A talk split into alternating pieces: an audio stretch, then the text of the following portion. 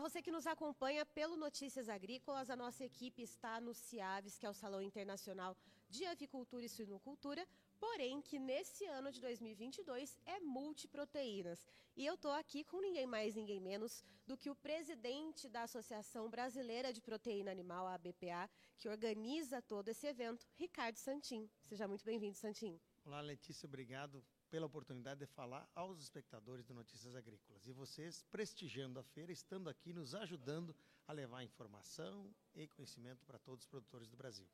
Santinho, como é que é trazer esse evento de volta depois desse tempo de ausência da pandemia, uh, poder receber né, tanta gente desses setores que são tão importantes para o país, a avicultura e a suinocultura, e mais, trazer também outras proteínas animais para agregar, então, a essa feira? O primeiro sentimento é de alegria, de estarmos todos juntos, podendo se recuperar de uma pandemia. Algumas pessoas perderam familiares e estamos aqui agora voltando a uma normalidade. Vendo o país voltando a crescer, voltando emprego, economia girando, e aí todo mundo querendo vir no Salão Internacional da Avicultura. Crescemos 30% com relação ao ano passado e, como você bem falou, somos multiproteínas. A BIEC, a Brafrigo, pelos bovinos são apoiadores, estão aqui a Peixes BR, a Viva Lácteos, trazendo mais colorido para essa feira, que já é representante de aves, suínos e ovos. A gente tem aqui, como tivemos hoje, abertura política, mostrando a força do setor e a importância para a segurança alimentar, e também essas palestras técnicas que você está vendo aí. São mais de 70 palestras, com mais de 100 palestrantes, discutindo e trabalhando novas formas de melhorar de ter mais tecnologia, de manter a sanidade, que é algo que é muito importante, manter a segurança dos alimentos e, acima de tudo, trazendo sustentabilidade para o discurso da produção. Nós somos sustentáveis e é por isso que o CIAVES esse ano é produção sustentável, caminhos para a segurança alimentar global. E Santim, é, falando a respeito dessa questão de agregar mais proteínas, né, mais assuntos e mais uh, criações né, de animais aqui para a feira, Uh, como que você vê a questão de oportunidade de negócios? O que, que você observa e o que, que você espera que seja mais buscado, então, por quem está aqui participando, então, do salão? Esse foi exatamente o motivo de conversarmos com a Apex, com o embaixador Augusto Pestana, presidente da Apex, e pedir ajuda dele em que a gente, ao trazer importadores para aves, suínos e ovos, também pudesse oferecer isso para os demais projetos que a Apex apoia. Uhum. O bovino, o peixe de cultivo e também os lácteos. E essa é a coincidência, porque o cara que vem comprar frango, de repente ele também quer carne de boi, ele também quer peixe. Você acaba tendo sinergias, sinergias positivas dentro da independência de cada um dos setores, mas mostra, acima de tudo, para o mundo, e nós somos os grandes protagonistas da proteína animal no mundo. Maior de bovino, maior de aves, quarto maior de suínos. Então, nós queremos dizer para o mundo: venham para cá, que essa é a feira da proteína mundial. Aqui tem proteína para agora e para o futuro. E esse foi a intenção: trazer mais mais cadeias para cá. Muitas das empresas, elas são produtoras de aves, suínos, também de boi, também de peixe e também de leite especialmente as cooperativas que têm o lácteo em grande eh, volume. Isso foi importante, está deixando a feira melhor, está deixando a feira mais multiproteínas e está fazendo com que também alguns varejistas do Brasil venham para cá aproveitando essa união de todas as cadeias e aproveitar o tempo para fazer compra, fazer negócios. Além de tudo, é uma feira que tem um diferencial. As outras feiras têm feira para material para agricultura, mas não tem frango sendo vendido. Uhum. Essa aqui tem isso tudo junto. Tem o evento político, tem o congresso técnico e também vendemos aves, suínos, ovos e as outras proteínas para o Brasil e para o mundo.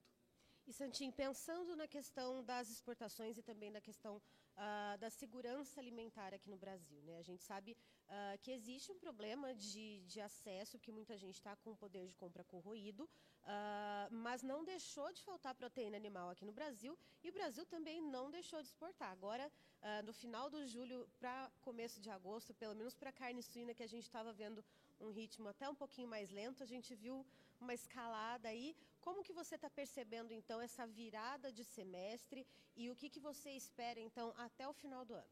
Importante falar para os que nos assistem que a gente passou uma crise muito grande decorrente do aumento do custo dos insumos. Eu brinco que o frango é nada mais do que uma espiga de milho com asa e o suíno com patas. São todos feitos de milho transformado em proteína animal, com farelo de soja naturalmente, vitaminas e aminoácidos. Mas esses produtores sofreram muito. Agora a gente vê que já passou o pior. A gente tem uma grande safra chegando, mais de 117 milhões de toneladas de milho. O preço está começando a ter queda para ter mais equilíbrio. E nós não queremos especulação, nós queremos é que o produtor de milho e de soja ganhe, sustente a sua produção e que nós possamos transformar, levando estabilidade para o consumidor. Agora, já passou o pior. A gente vê uma retomada das exportações de aves que está seguindo. Nunca na história nós tínhamos tido 400 mil toneladas por mês nos sete primeiros meses do ano. Essa é a média que nós conseguimos. No caso de suíno, ele é 9% menor a exportação, mas ela já voltou a ter mais de 90 mil toneladas de exportação. Ambos com maior oferta no mercado interno também, como você bem falou, para não faltar comida para os brasileiros. Faltou na Europa, faltou nos Estados Unidos durante a pandemia e aqui nós seguimos oferecendo comida, mais inclusive do que tinha. Agora o Brasil está num processo de retomada econômica, o crescimento vai ser superior a 2%, o emprego volta, as pessoas estão hoje recebendo o Auxílio Brasil, que vai ajudar a movimentar a economia, além de pagar contas, poder ter acesso melhor à comida. E nós estamos preparados para esse crescimento, para voltar a crescer, criar emprego e gerar, gerar renda para o Brasil. E sobre os custos de produção, Santin, na sua abertura aqui do evento, na solenidade em que estavam presentes ministros, inclusive o presidente Jair Bolsonaro, uh, você comentou, inclusive, entregou uma documentação ao Bolsonaro, uh, mas algo que você trouxe que eu achei bastante interessante é a questão de se ter dados, não de controlar as exportações de grãos, mas sim de ter dados de quanto que está saindo e quanto está ficando, para que não haja especulação.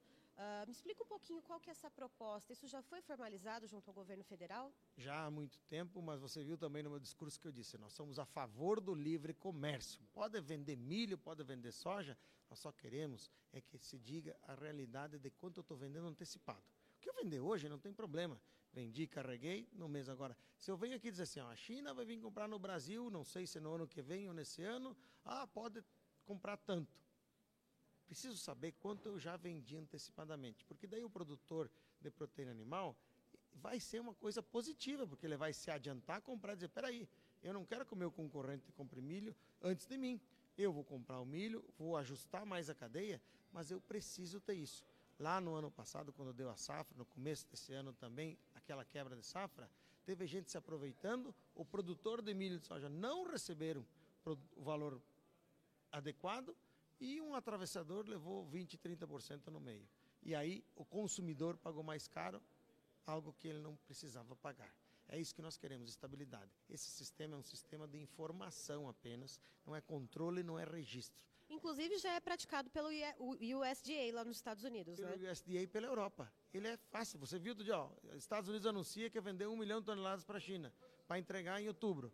Ótimo. O produtor sabe, diz, bom, se eu tenho o suficiente, porque nós temos milho suficiente para, o, para proteínas animais, para o etanol de milho e para exportar e ajudar os outros países. E temos que produzir mais ainda milho, porque nós temos terra, temos um povo vocacionado para produzir comida, então a gente tem que ajudar o mundo nisso. Mas só que nesse processo não precisa ter especulação. E é por isso que essa informação foi solicitada ao ministro Marcos Montes, agora reiterada na frente da presença do presidente Bolsonaro. conversei com ele pessoalmente também, exatamente para que a gente tenha mais transparência nessas vendas antecipadas. Somente para que a gente tenha essa informação e possa gerir essa cadeia de uma maneira melhor, porque isso tem que fazer parte da formação do preço, dos preços estratégicos. Isso está na política de, a, agrícola do Brasil.